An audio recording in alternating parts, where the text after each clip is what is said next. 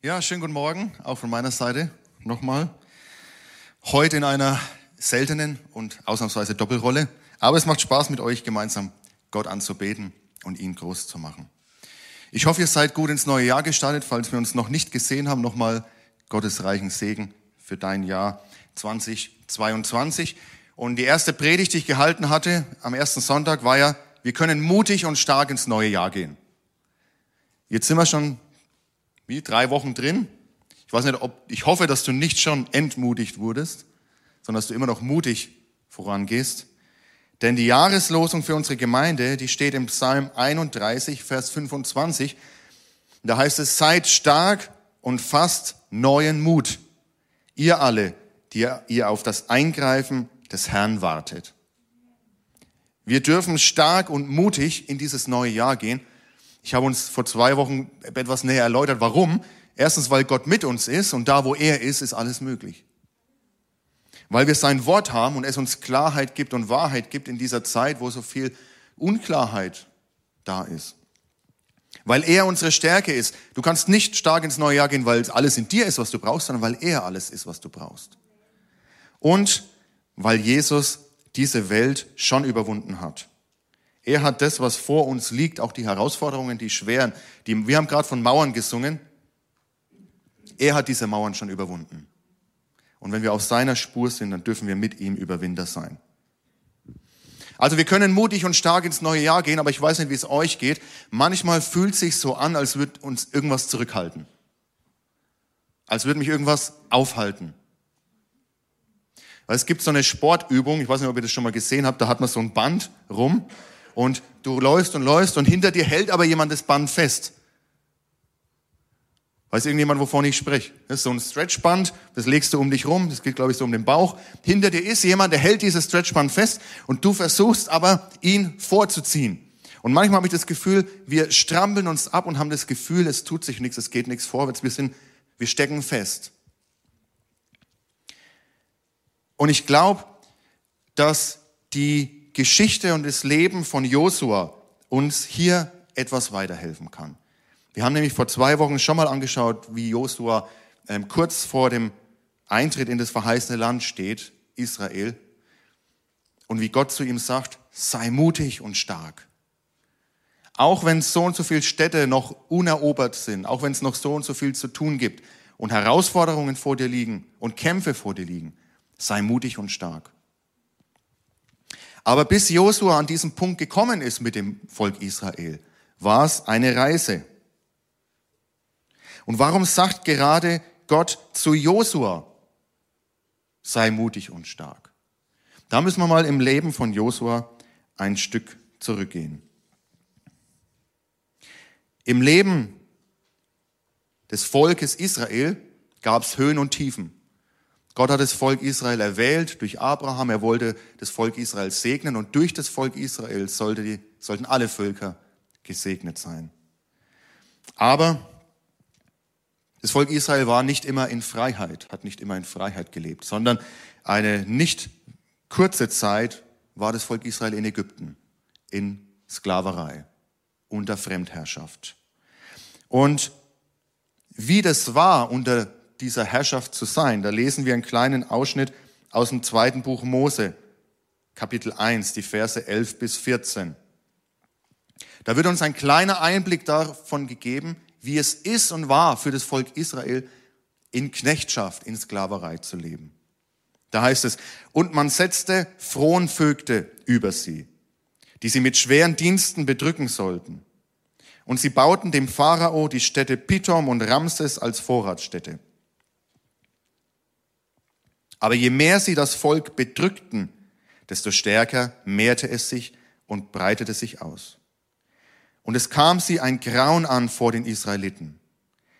Da zwangen die Ägypter die Israeliten mit Gewalt zum Dienst und machten ihnen ihr Leben sauer mit schwerer Arbeit in Ton und Ziegeln und mit mancherlei Frondienst auf dem Felde, mit all ihrer Arbeit, die sie ihnen mit Gewalt auferlegten. Also das Leben in Ägypten war für das Volk Israel kein Spaß, kein leichtes, sondern es war wirklich ein hartes Leben. Aber Gott hört und sieht das Elend seines Volkes, das er erwählt hat. Und er hat Erbarmen mit ihnen und er möchte was tun gegen diese Situation, in dem sich das Volk befindet. Und er fasst einen Plan, sein Volk zu befreien, aus der Sklaverei herauszuführen, durch Mose. Und so sagt er, so sagt Gott zu Mose im zweiten Buch, Mose Kapitel 3, die Verse 7 bis 10. Ich habe das Elend meines Volks in Ägypten gesehen. Unser Gott ist ein Gott, der hinschaut. Gott schaut nicht weg. Auch wenn dein Leben vielleicht nicht so verläuft, wie du es dir vorstellst, oder wenn nicht immer alles rund läuft. Wir haben keinen Gott, der wegschaut. Unser Gott schaut hin. Er sieht dich ganz genau. In deinen Höhen und in deinen Tiefen. Ich habe das Elend meines Volks in Ägypten gesehen. Und ihr Geschrei über ihre Bedränger habe ich gehört. Ich habe ihre Leiden erkannt.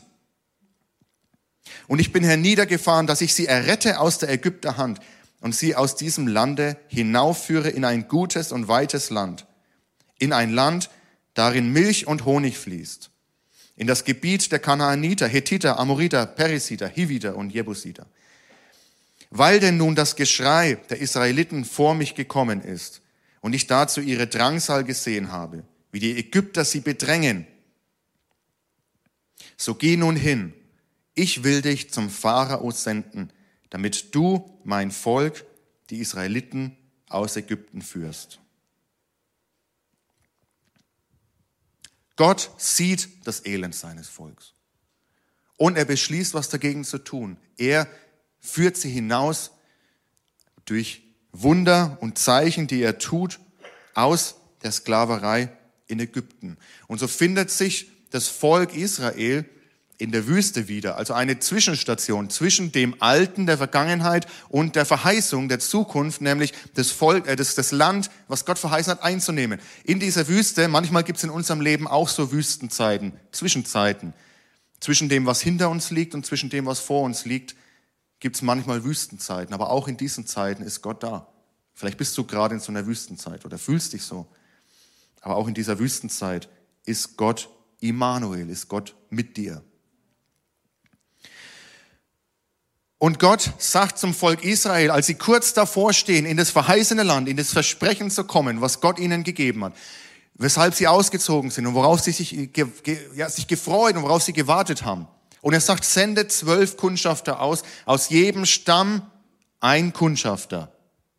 Und die Kundschafter gehen und schauen sich das verheißene Land an und sie sehen, dass es prächtig ist, dass es fruchtbar ist, dass es große Früchte gibt. Sie sehen aber auch, dass das Land natürlich nicht leer ist, sondern dass es bevölkert ist, dass es starke Krieger dort gibt, dass es große, sie sagen Riesen dort gibt. Und alle zwölf sehen genau dasselbe. Und sie kommen zurück und das Volk fragt, naja, und wie sieht's denn aus? Was ist denn los im verheißenen Land? Was erwartet uns? Und diese zwölf, die genau dasselbe gesehen haben, auf einmal teilt sich ihre Meinung. Zehn sagen, ja, das stimmt, es ist ein Land, wo Milch und Honig fließt. Es ist ein Land, was gesegnet ist, was Früchte trägt, große Früchte. Aber wir haben Riesen gesehen und wir haben starke Kämpfer gesehen. Es ist unmöglich für uns, dieses Land einzunehmen. Und zwei, einer davon ist Josua und Kaleb, sagen, ja, es ist ein fruchtbares Land. Es gibt Riesenfrüchte. Ja, dort wohnen Kämpfer und wohnen starke Krieger. Aber unser Gott wird uns dieses Land geben. Lasst uns in dieses Land hineinziehen. Zwölf Kundschafter, zwölf Personen, die genau dasselbe gesehen haben, aber die unterschiedliche Schlüsse daraus ziehen. Wie schaust du auf dein Leben 2022 und weiter? Schaust du auf die Herausforderungen, wo du schon weißt, das, was vor dir liegt, das, was das Leben auch manchmal schwer macht und hart macht, und schaust du da drauf mit der Perspektive wie die zehn, ich kann es nicht schaffen, oder wie die zwei, ja, auf mich warten Herausforderungen, auf mich warten gewisse Mauern und Hindernisse, aber mit Gott kann ich die überspringen. Du musst dich entscheiden, welche Perspektive du einnehmen willst. Leider entscheidet sich der Großteil des Volkes Gottes auf die zehn zu hören und nicht auf die zwei. Sie lassen sich beeinflussen von der Mehrheitsmeinung der zehn, die sagen, es ist zu schwer, wir können es nicht, wir werden es nicht einnehmen können. Wir werden dort nur umkommen. Und dann sagen sie in 4. Mose 14, 3 bis 4, warum führt uns der Herr in dieses Land, damit wir durch Schwert fallen und unsere Frauen und unsere Kinder ein Raub werden? Ist nicht besser, hört euch das genau an, ist nicht besser, wir ziehen wieder nach Ägypten? Und einer sprach zu dem anderen, lasst uns einen Hauptmann über uns setzen und wieder nach Ägypten ziehen.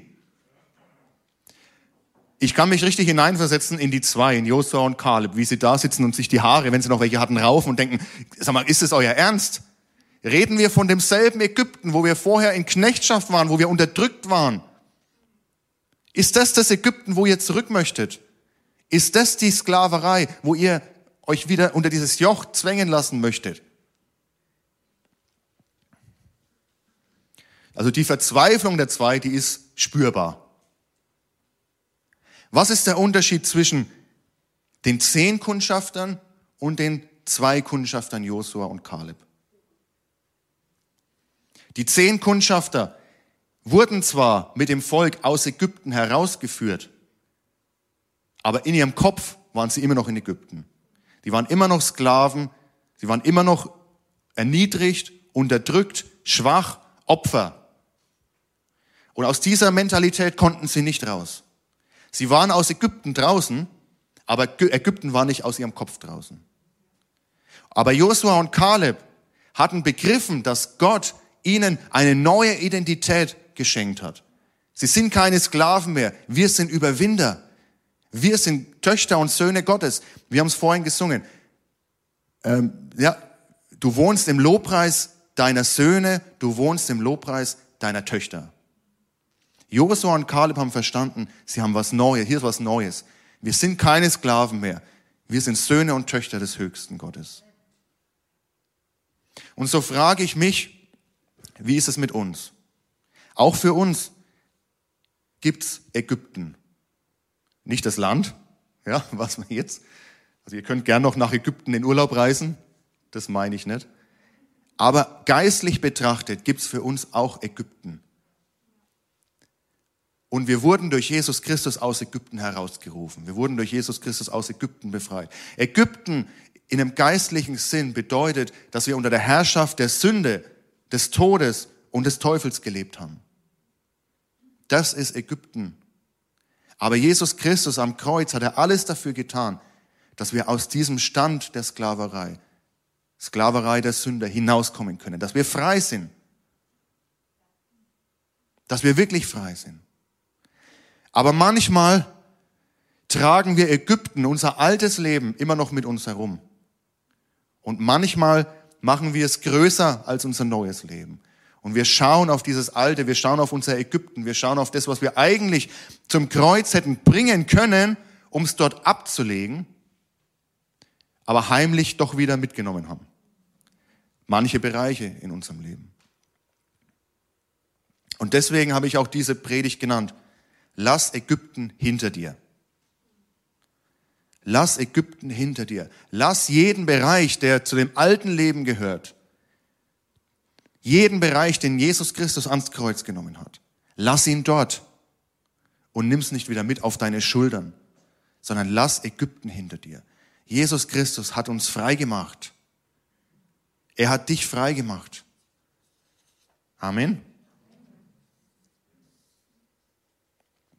Viele, viele Jahre später, nachdem Josua und Kaleb und das Volk Israel diese Situation erlebt haben, viele, viele Jahre später, steht jemand in der Synagoge auf und die Buchrolle von Jesaja wird aufgeschlagen.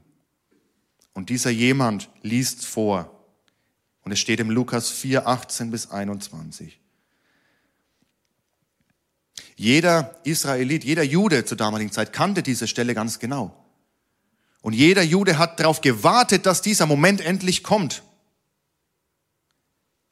Und dann heißt es hier, der Geist des Herrn ruht auf mir, denn der Herr hat mich gesalbt. Er hat mich gesandt mit dem Auftrag, den Armen gute Botschaft zu bringen, den Gefangenen zu verkünden, dass sie frei sein sollen und den Blinden, dass sie sehen werden, den Unterdrückten die Freiheit zu bringen und ein Ja der Gnade des Herrn auszurufen. Und alle sagen, ja, ja, darauf warten wir. Und der, der es vorliest, ist Jesus selber. Und dann sagt er noch am Ende, heute hat sich dieses Schriftwort erfüllt. Heute hat sich dieses Schriftwort erfüllt. Der Tag eurer Hoffnung ist da. Der Tag eurer Rettung ist da. In mir ist eure Hoffnung lebendig geworden.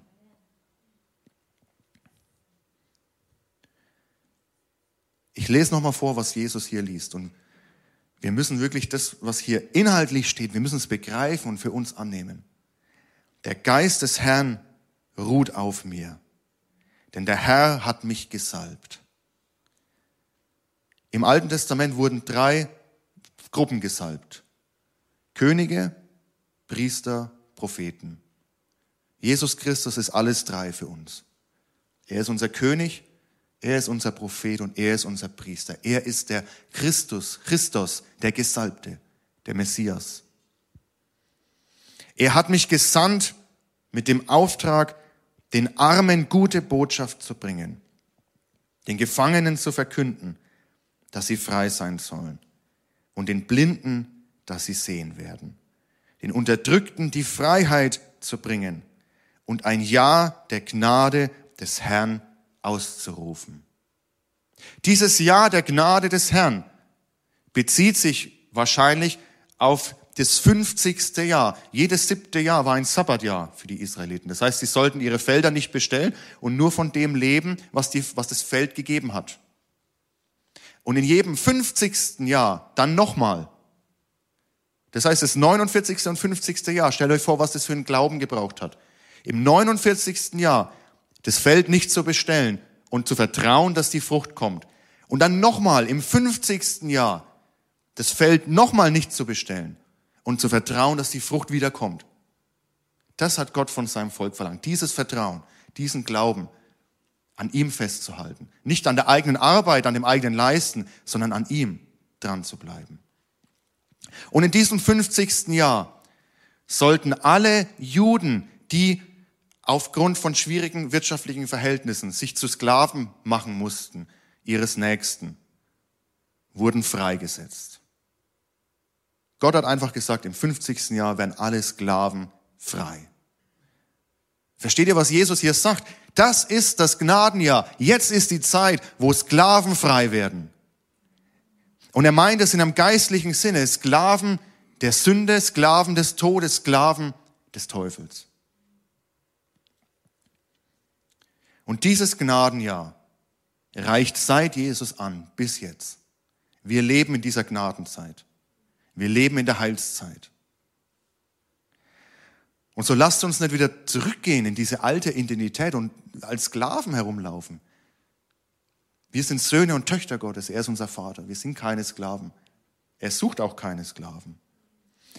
Dieses Wort Freiheit ist im Moment ja wieder sehr stark in aller Munde. Freiheit, was bedeutet das eigentlich? Freiheit.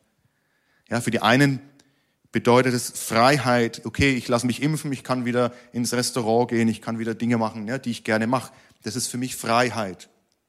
Die anderen sagen, für mich ist es ein Ausdruck der Freiheit, mich nicht impfen zu lassen. Beide könnten nicht weiter weg sein von dem, was Jesus Christus uns an Freiheit gibt. Nur in ihm haben wir wahre Freiheit. Nur er macht uns wirklich frei von dem, was uns vorher bedrückt hat, was uns vorher bedrängt hat.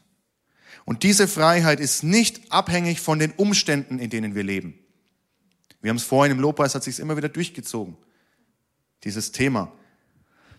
Ist euch schon mal aufgefallen, wenn ihr das Neue Testament lest, dass der Apostel Paulus, aber auch Jesus zur damaligen Zeit, wo Sklaverei, also wirklich Sklaverei ähm, im wahrsten Sinne des Wortes, also Menschen in Sklavenabhängigkeit, dass sie nie gesagt haben, okay, hört auf mit der Sklaverei. Auch Paulus sagt nie, wir müssen die Sklaverei abschaffen. Ich bin mir sicher, dass er der Meinung war, dass es nicht richtig ist. Aber es war noch nicht die Zeit dafür. Aber was er sagt, ist es. Egal, ob du Sklave, äußerlich Sklave bist oder Herr, wenn Jesus Christus in dir lebt, dann bist du frei. Egal, was deine Umstände sind, egal, was deine Lebensumstände sind, was gerade da ist, egal, ob du gesund bist oder krank bist, egal, ob es dir gerade gut geht oder schlecht geht, ob du glücklich bist oder nicht glücklich bist, ob du geimpft bist, nicht geimpft bist, ja, ob du was auch immer, egal, was deine Umstände sind, wenn Jesus Christus in dir lebt, dann bist du frei.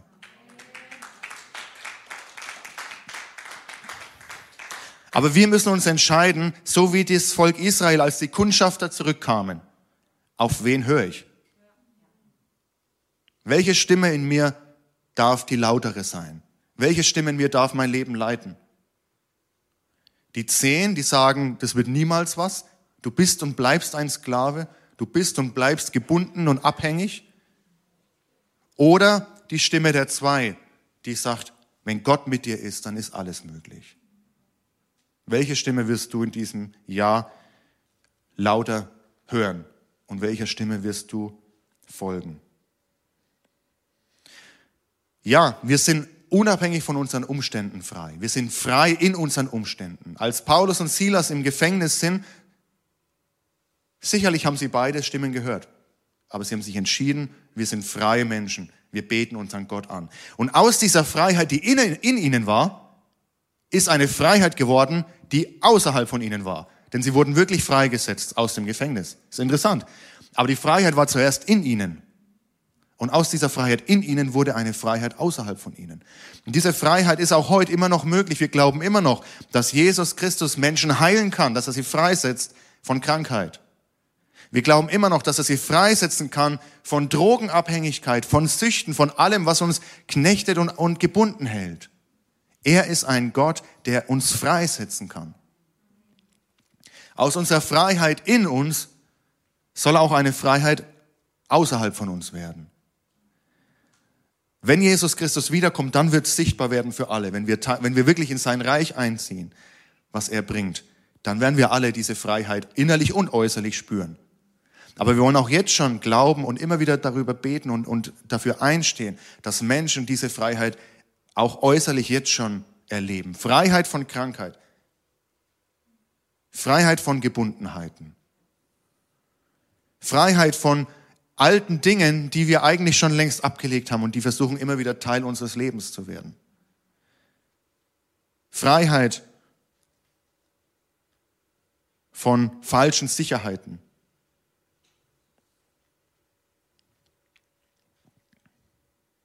In Kolosser 1, die Verse 13 bis 14. Da schreibt Paulus an die Kolosser. Denn er hat uns aus der Gewalt der Finsternis befreit und hat uns in das Reich versetzt, in dem sein geliebter Sohn regiert. Durch ihn, Jesus Christus, sind wir erlöst. Durch ihn sind uns unsere Sünden vergeben. Hier steht nicht, denn er hat uns aus der Gewalt der Finsternis befreit und wird uns in das Reich versetzen. Hier steht, und hat uns in das Reich versetzt. Wir sind schon Teil seines Reiches. Wir sind schon Teil des Reiches Gottes. Und der Zeitpunkt wird kommen, wo es sichtbar wird. Für jeden. Aber in der Zwischenzeit dürfen wir auch wenn die Schwere, auch wenn Herausforderungen in unserem Leben kommen, auch wenn Ägypten wieder anklopft und sagt, hey, lass mich weiter Teil deines Lebens sein, dann dürfen wir sagen, nein, ich bin jetzt schon herausgerissen aus diesem Alten. Ich bin herausgerissen aus Ägypten. Ich bin herausgerissen aus dem Reich der Finsternis und ich bin versetzt in das Reich Gottes, in sein Friedensreich, da, wo Jesus Christus regiert. Er ist mein Herr, er ist mein König. Ich bin kein Sklave mehr, ich bin Diener von Jesus Christus. Aber glaubt mir, Ägypten wird uns nicht, nie wirklich in Ruhe lassen. Wir müssen diese Entscheidung immer wieder treffen. Ich glaube, wer etwas älter schon ist und Lebenserfahrung hat, der wird dem wahrscheinlich zustimmen. Ja? Ägypten wird immer mal wieder anklopfen und sagen, hey, hast du mich vergessen? Dein altes, dein altes Leben, alte Charaktereigenschaften, wo du dachtest, das ist schon längst abgelegt, wird immer mal wieder anklopfen und sagen, ähm, hast du mich vergessen? Und manchmal kommen wir in Situationen, wo wir denken, Mensch, das hatte ich doch eigentlich schon geschafft. Aber dann ist es wichtig, dass wir der Lüge des Feindes nicht glauben, der sagt, du kannst es nie schaffen. In Jesus Christus können wir es schaffen. Mit Jesus Christus können wir überwinden und wir können diese Freiheit, die er uns erkauft hat, auch in ihrem jetzigen Leben immer mehr ergreifen und immer mehr erleben. Lasst uns frei sein in unseren Umständen. Lasst die Freiheit in uns wachsen, damit sie auch außerhalb von uns wachsen kann. Amen. Lasst uns mal die Augen schließen.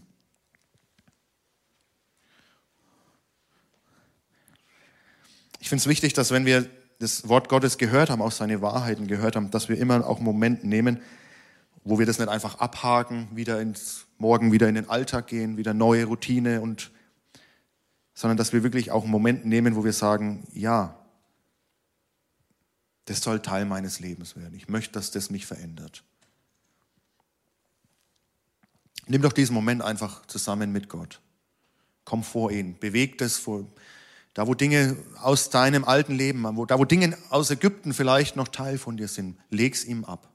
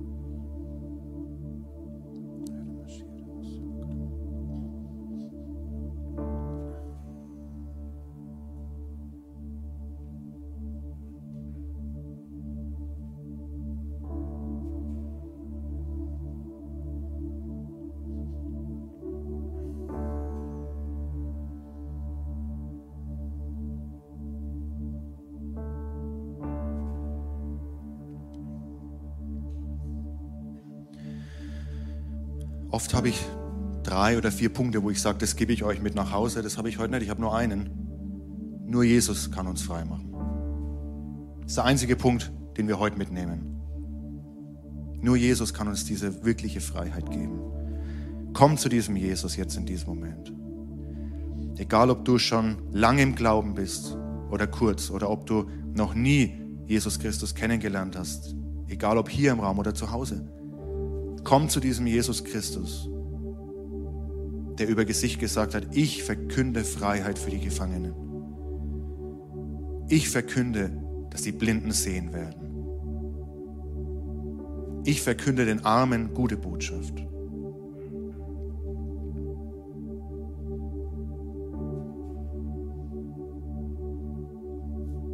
Wenn du hier bist, wir lassen die Augen weiter geschlossen, aber wenn, wenn du hier bist und sagst, ja, da ist was in mir und das möchte ich loswerden, ich da ist ein Teil von Ägypten noch, der mich irgendwie nervt und ich will Ägypten hinter mir lassen, dann steh doch einfach auf als ein Zeichen dafür, dass Ägypten deine Vergangenheit ist. Es ist egal, was links oder rechts von dir ist, einfach ein Moment zwischen dir und Gott. Steh einfach auf als ein Zeichen, ich lasse Ägypten hinter mir.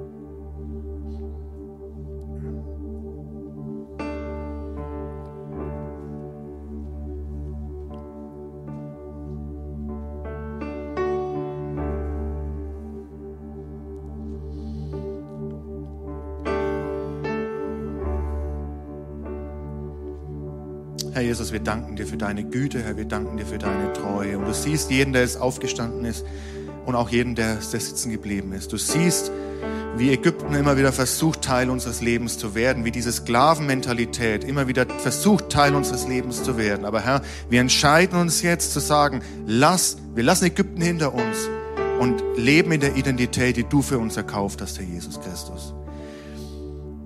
Wir entscheiden uns jetzt, dass auch in Krankheit wir freie Menschen sind durch dich, Herr. Dass auch in Umständen, in schweren Umständen wir freie Menschen sind in dir, Herr. Menschen können uns einsperren und, und binden, aber du machst uns frei.